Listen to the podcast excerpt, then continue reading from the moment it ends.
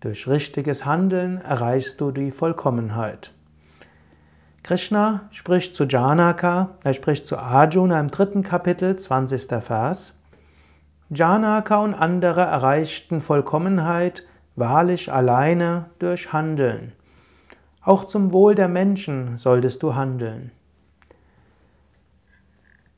Eine alte Benediktinerregel lautet Ora et labora, bete und arbeite. Beides ist wichtig. Beten steht natürlich jetzt nicht nur für beten, sondern beten steht für spirituelle Praxis. Es ist wichtig, dass du eine tägliche spirituelle Praxis hast, täglich meditierst, täglich vielleicht auch andere spirituelle Praktiken übst.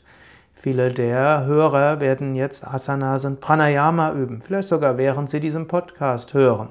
Hm, eigentlich sollte man ja bei den Yoga-Übungen ganz konzentriert sein im Hier und Jetzt und sollte sich auf die Chakras konzentrieren, auf den Atem, auf die Empfindungen des göttlichen Bewusstseins.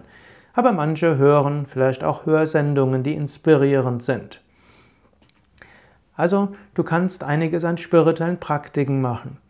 Zum Zweiten gilt es aber auch im Alltag zu handeln und dieses Handeln Gott darbringen. Und Krishna gibt hier einen weiteren Tipp, handle zum Wohl der Menschen. Wenn du heute im Alltag bist, sei dir bewusst, das, was du tust, tust du auch für andere.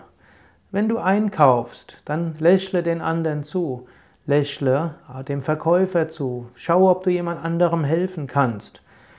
Kaufe auch so, dass es sozial verantwortlich ist und sei dir bewusst, damit tust du auch etwas Gutes. Wenn du auch in einem gewinnzielorientierten Betrieb arbeitest, schaue, ob du das, was du machen kannst, auch zum Wohl von anderen machen kannst. Das ist eine der Weisen, alles zu spiritualisieren. Schau, ob du das, was du machen kannst, so machen kannst, dass es für andere gut ist. Bringe dort Herz hinein und schaue deine Mitmenschen an und überlege, was kannst du für deine Mitmenschen tun.